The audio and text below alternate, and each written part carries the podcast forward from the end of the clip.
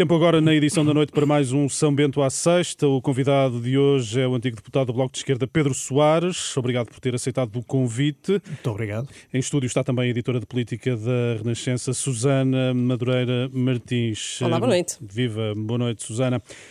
Pedro eh, Soares, amanhã há a Conferência Nacional do Bloco para discutir, debater o rumo estratégico do partido depois do mau resultado das legislativas. Integra um movimento de convergência crítico da atual direção. Considera que devíamos estar na véspera de uma convenção nacional?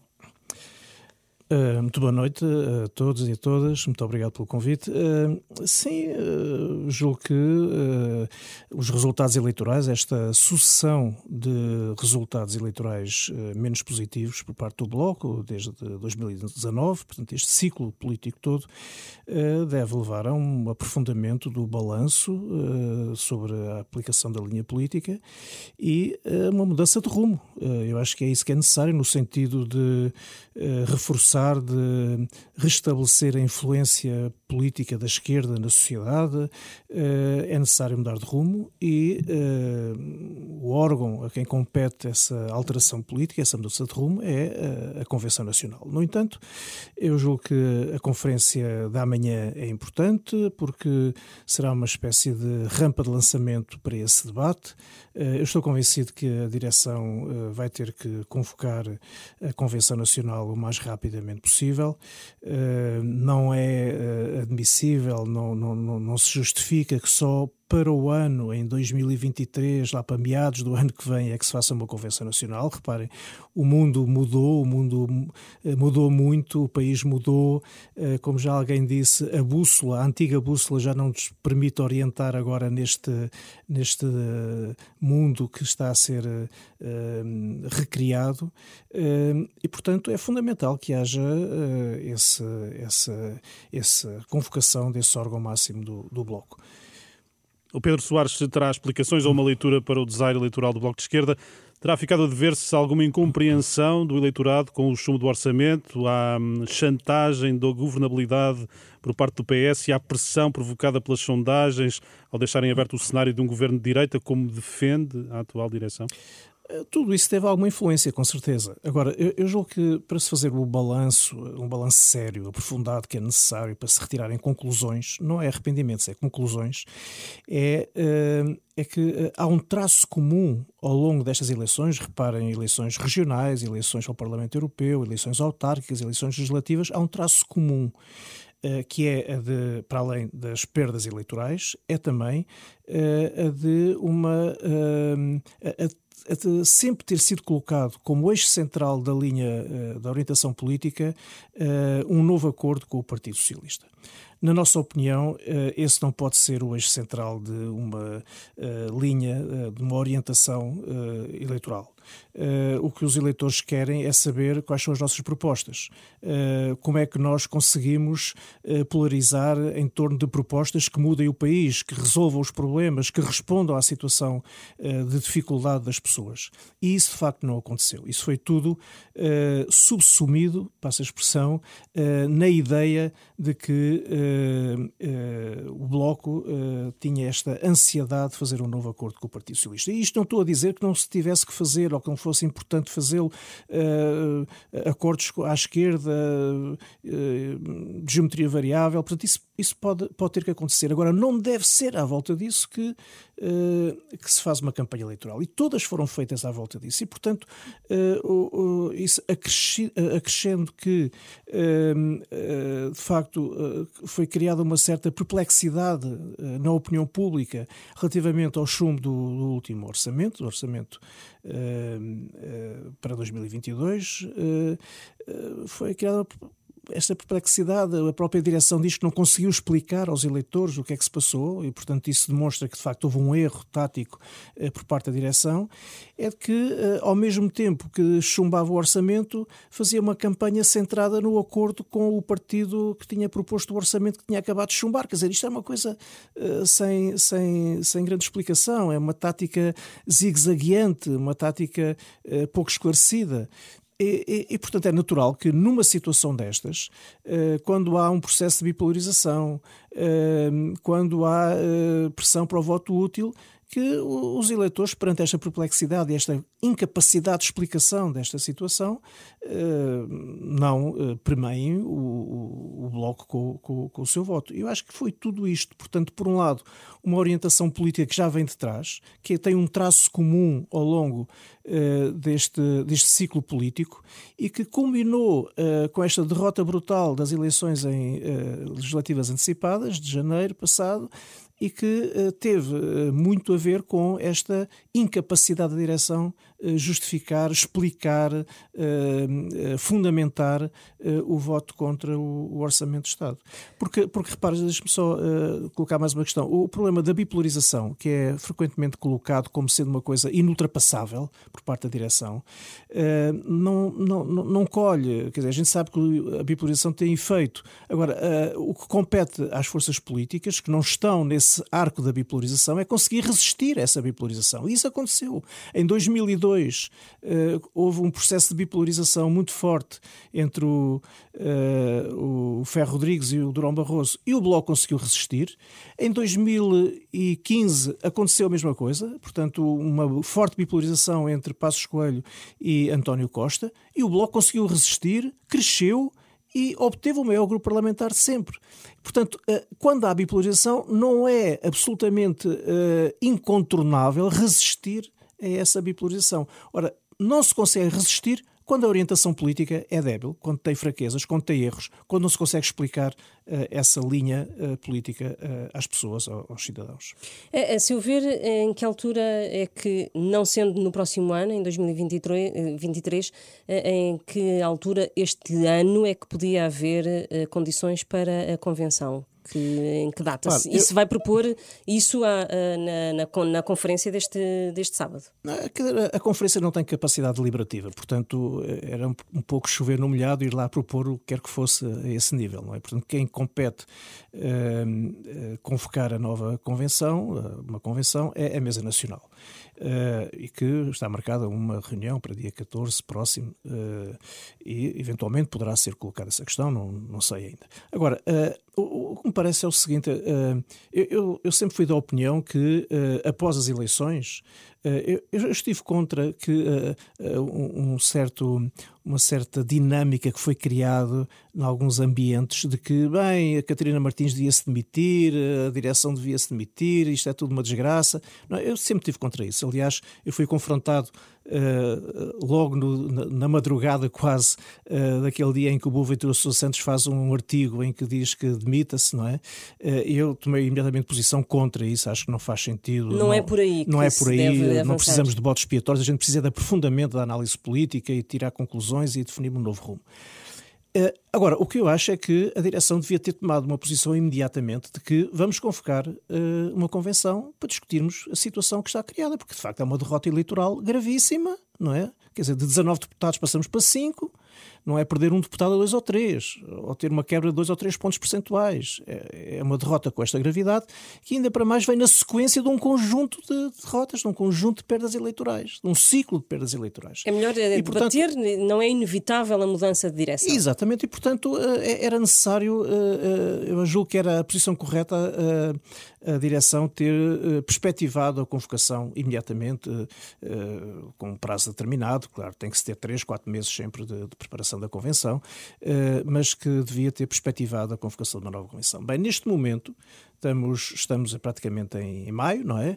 Eh, eh, eu julgo que, no mínimo, o mínimo que esta direção devia fazer era retomar o calendário habitual antes da pandemia. Ou seja, uh, normalmente, normalmente a convenção realiza-se em outubro, uh, foi adiada uh, em 2021 para maio, por causa da, da pandemia, com o argumento da pandemia, e portanto, em vez de se esperar mais dois anos, portanto, até maio de 2023, eu julgo que no mínimo o que era necessário era retomar o calendário normal, porque não há nenhuma exceção neste momento, felizmente, e portanto, realizar-se eh, em, em outubro se a direção considerar que não há condições para se fazer antes.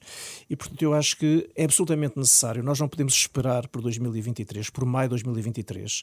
Uh, como eu já referi, o mundo mudou, o mundo está em mudança, está numa convulsão enorme. Uh, as pessoas uh, no nosso país estão confrontadas com uma situação de perda de rendimentos, de empobrecimento. como já se viu, António Costa manifesta-se contrário à possibilidade de atualizações salariais. E isso é uma questão que tem a ver com a vida das pessoas, do cotidiano. E como é que se resiste a isto? Como é que se enfrenta esta situação quando temos uma maioria absoluta no Parlamento, uma maioria absoluta do Partido Socialista no Parlamento? É uma situação nova. A bússola já não funciona, temos que ter outra. E, portanto, para isso é necessário, até para uh, dar uh, instrumentos políticos ao Bloco no sentido de enfrentar esta nova situação a nível interno, a nível do país, a nível internacional, eh, com todas as polémicas que há à volta destas questões, eh, é eh, muito importante que essa convenção se realize quanto antes. Na sua leitura, o que é que tem que mudar em concreto na estratégia da atual direção? Olha, sinceramente, eu acho que a primeira coisa que é necessário fazer é a direção abrir-se ao diálogo, uh, abrir-se ao diálogo interno, uh, não se fechar no seu reduto dizendo que está tudo bem, esta direção nunca erra, como se pode ver no próprio documento apresentado pela Comissão Política, diz que não está nada arrependida de nada do que fez, uh, e acho que isto é um péssimo sintoma. Eu julgo que a própria opinião pública teria uma opinião muito favorável se esta direção tivesse uma posição autocrítica, dizer cometeu-se erros, é normal, eh, vamos lá discutir isto, vamos tirar conclusões, fazer balanço eh, e mudar de rumo. Eu julgo que a opinião pública teria uma atitude muito positiva eh, e isso daria credibilidade ao próprio Bloco na, na, na, no, no, reforço da, da, da, sua intervenção política. E, portanto, a primeira coisa que eu acho que é necessário é isso, é a direção não achar que não tem que se arrepender de nada, nem tem que... e, e, e nunca erra, é abrir-se ao diálogo, é permitir que haja diálogo interno uh, e, em segundo lugar, eu acho que é necessário definir de facto um novo rumo face à convulsão que o mundo e o país uh, estão, estão a, a, a atravessar. E uh, é necessário, por um lado, enfrentar uma situação concreta que eu já referi há pouco. Nós estamos perante um orçamento de Estado eh, que claramente eh, leva ao empobrecimento das pessoas, das famílias, sobretudo das pessoas com menores recursos. Eh, a taxa de inflação, o, o, Primeiro-Ministro dizia que, bem, mas isto a inflação vai ser uma coisa de pouco tempo, transitória. Bem, os dados que vieram hoje ou ontem a lume do, do INE dizem que em abril a, a inflação vai estar em 7,2%. Repare, isto só para ter um, um, um nível de comparação, de facto, os salários mais baixos. Nós se virmos que o salário mínimo nacional aumentou 6% este ano, em janeiro, Quer dizer que quem tem salários mais baixos no nosso país, que teve um aumento de 6%, neste momento já está, passa a expressão, comido pela, pela inflação. Quer dizer, já está a perder 1,2%. Quer dizer, o salário, mesmo os salários mais baixos, já estão a ser reduzidos.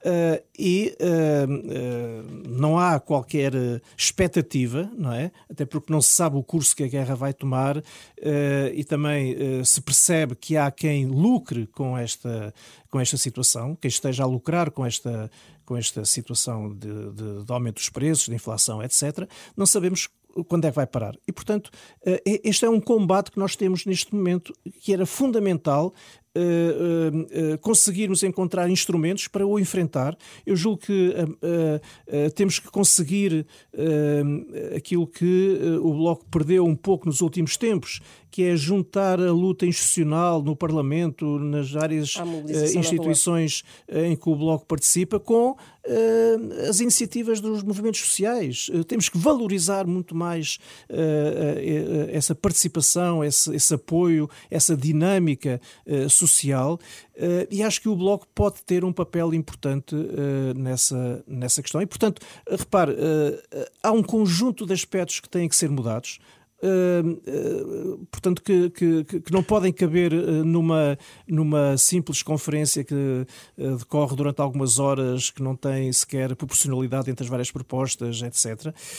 e que, de facto, exige um processo de debate de dois, três meses e que deve culminar, de facto, com uma convenção nacional. Sob pena, sob pena de, de admissão de Catarina Martins, que agora não, não pedem poder tornar-se inevitável? Sabe que a Catarina Martins já disse que não se demitiria e eu acho muito bem que não se demita. Eu acho que ela, esta direção, deve assumir na próxima convenção as responsabilidades pela situação a que o Bloco chegou. Eh, e, portanto, eu acho que demitir-se ou haver algum processo demissionário uh, no Bloco, eu acho que era uh, não querer assumir responsabilidades, era virar as costas às responsabilidades da situação que neste momento, que é grave, não é? Que é uma situação difícil que o Bloco enfrenta. E, portanto, eu acho que essa questão da nova direção é, vai ser colocada na próxima convenção e de forma muito democrática, proporcional, com as propostas que aparecerem, será eleita a nova direção eh, e, portanto, eu acho que não haverá convulsão eh, nenhuma eh, no Bloco por causa, por causa da, da, da direção. Eu acho que o que é fundamental, isso é que é muito importante mesmo, é a direção abrir-se às responsabilidades, à, à, ao diálogo e à assunção de responsabilidades pela, por este ciclo de perdas eleitorais e, ao mesmo tempo, abrir-se também ao debate, ao diálogo para uh, soluções que têm que ser uh, o mais partilhadas possíveis dentro do, do Bloco. A influência uh, parlamentar do Bloco de Esquerda é neste momento muito residual. A representação parlamentar diminuiu drasticamente. pode haver aqui uma tendência a prazo para o desaparecimento do Bloco de Esquerda tal como é? Vê isso a prazo ou não? Susana, eu acho que o Bloco foi um, uma das boas uh, prendas que o 25 de Abril uh, deu a este país. Uh, em finais do século XX, numa, num quadro parlamentar e num quadro partidário muito enquistado, à volta de quatro ou cinco partidos que não saía dali durante décadas, durante duas ou três décadas, o, o, aparecimento do Bloco, com ideias novas, fora da caixa, mesmo fora do sistema, uh, com capacidade uh, política e técnica para discutir propostas e para encontrar entendimentos para aprovar propostas que melhorassem uma série de aspectos da vida uh, do país que, em alguns casos, até eram tabu. Não é? eu acho que o Bloco foi muito importante. E julgo que o Bloco continua a ser muito importante. e, portanto, nós faremos tudo eh, no sentido do Bloco se reforçar, sair desta situação crítica em que está, de facto, de grande dificuldade, eh, e de se afirmar eh, em termos políticos na, no, na, opinião pública e, no, e na sociedade. Nós, nós tivemos um exemplo recente das eleições presidenciais em França, onde vimos que o surgimento de uma alternativa de esquerda, de esquerda, quem chama de esquerda radical, uh, foi muito importante para que as eleições francesas não ficassem ali fechadas entre a extrema-direita e a direita liberal. Quer dizer, uh, surgiu uh, de facto uma, uma, um, um, outro polo alternativo à esquerda, com capacidade de debate, com capacidade de fazer propostas, com alternativas. E com hipóteses agora para as legislativas? E com, e com fortes hipóteses legislativas. Aliás, é a partir da afirmação de um programa autónomo, de um programa político autónomo próprio, é que o, o, o Jean-Luc Mélenchon agora procura fazer unidade à esquerda para disputar eleições uh, legislativas em França. Eu acho que o Bloco pode ter e deve ter esse papel. Uh, e, portanto, não, uh, reparem que em França não foi o facto de haver uma forte bipolarização, nem de haver um, uma, um, um crescimento da extrema-direita e da direita liberal que impediu que a esquerda tivesse um excelente resultado. Teve quase a passar à segunda volta e, e portanto, o que impediria a senhora Le Pen de, de disputar as eleições uh, na segunda volta.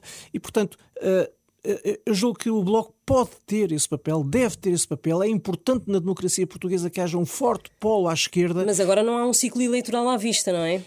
Há as regionais da Madeira no próximo sim, ano. Sim, é verdade, mas, mas precisamente por isso é que é necessário nós refletirmos sobre esta situação toda, tirarmos conclusões e ver como é que enfrentamos este novo quadro político. Porque é novo, de facto. Uh, ninguém estava à espera, ou muito pouca gente estaria à espera que o PS tivesse maioria absoluta, não é?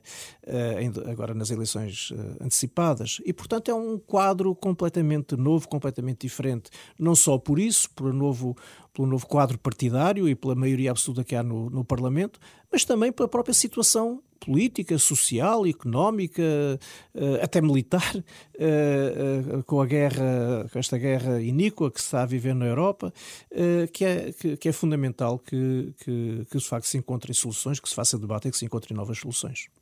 Pedro Soares, o nosso, o nosso tempo está a chegar um, ao fim. Um, queria ainda perguntar-lhe, hum, na sequência da aprovação esta tarde do um, Orçamento do Estado na Generalidade, os partidos da oposição até agora não foram envolvidos pelo Governo hum, para um eventual entendimento sobre propostas de alteração. O chumbo anterior atirou o Bloco de Esquerda para um patamar em que hum, nem sequer é possível haver entendimento.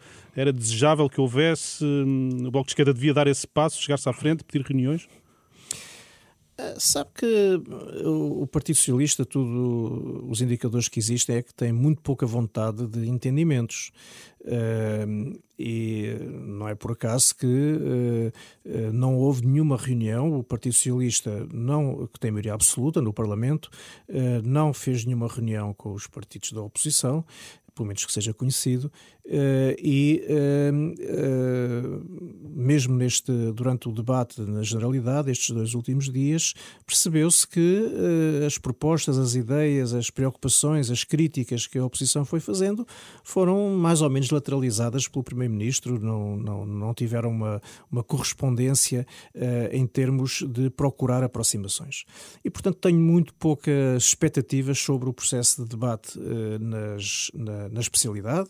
Eu acho que, se, que, que, fomos, estamos a ser reconduzidos àquilo que era habitual antes de 2015 que era uh, o partido que está no poder apresentar a proposta de orçamento, é aprovada na generalidade, uh, vamos para debate na especialidade, a generalidade das propostas que são apresentadas, que em geral são muitas pela oposição, centenas, são liminarmente chumbadas, há uma ou outra Uh, que é, será aprovada uh, e, e, e, depois é aprovado uh, em votação final o, o, Orçamento de Estado. Eu acho que é um pouco este o modelo que, a que estamos a regressar, infelizmente, mas é o resultado da maioria absoluta.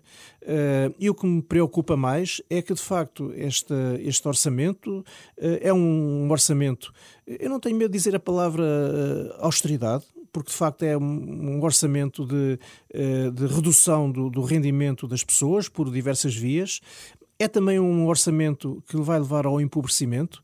Eu não acredito que, uh, o, o, ou seja, o, a inflação até pode ser, uh, pode ser temporária, pode demorar mais 3, 4, 5, 6 meses, não sei, uh, que é muito alta, é. Agora, o que eu tenho a certeza é que a diminuição dos salários tendencialmente vai ser muito, muito, muito presente, vai, vai, vai continuar, vai, eh, vai ser perene.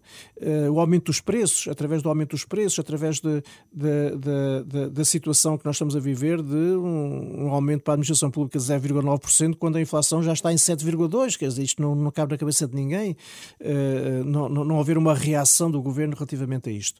Ainda para mais quando há aquele argumento do António Costa, que é um argumento extraordinário, de que não pode aumentar os salários para não aumentar a inflação inflação. Quer dizer, quando eh, quer dizer, a inflação está a existir independentemente do aumento dos salários. Quer dizer, eh, mesmo que houvesse algum aumento dos salários, iriam a correr atrás do prejuízo, eh, que é o aumento brutal da, da inflação. Portanto, de facto, não é por causa de estar a haver uh, salários elevados, uh, aumento da procura no mercado, aumento do consumo, que está a haver inflação. Não, está a haver inflação que é induzida precisamente pela oferta, é induzida a partir de quem produz, das empresas, etc., dos grandes grupos, da, da, da, nomeadamente da, da, energia, que, segundo o INE, já está com quase 30% de inflação só à conta da, da energia, de aumento de preço. E, portanto, quer dizer o quê? Quer dizer que Uh, o que nós temos neste momento, de facto, é um orçamento muito complicado, um orçamento uh, que uh, rapidamente vai confrontar os portugueses e as portuguesas com uma situação difícil de empobrecimento e que é preciso reagir com, com, com, com, muita veemência com, com todos os instrumentos que, que, temos à nossa mão, que são os institucionais, mas também são os, da, os, da, os próprios da, da sociedade, dos movimentos. Pedro Soares, obrigado pela sua presença no São Bento à Sexta. Susana, encontro marcado para, para a próxima, semana, próxima semana. O São Bento à Sexta vai estar disponível em rr.sapo.pt.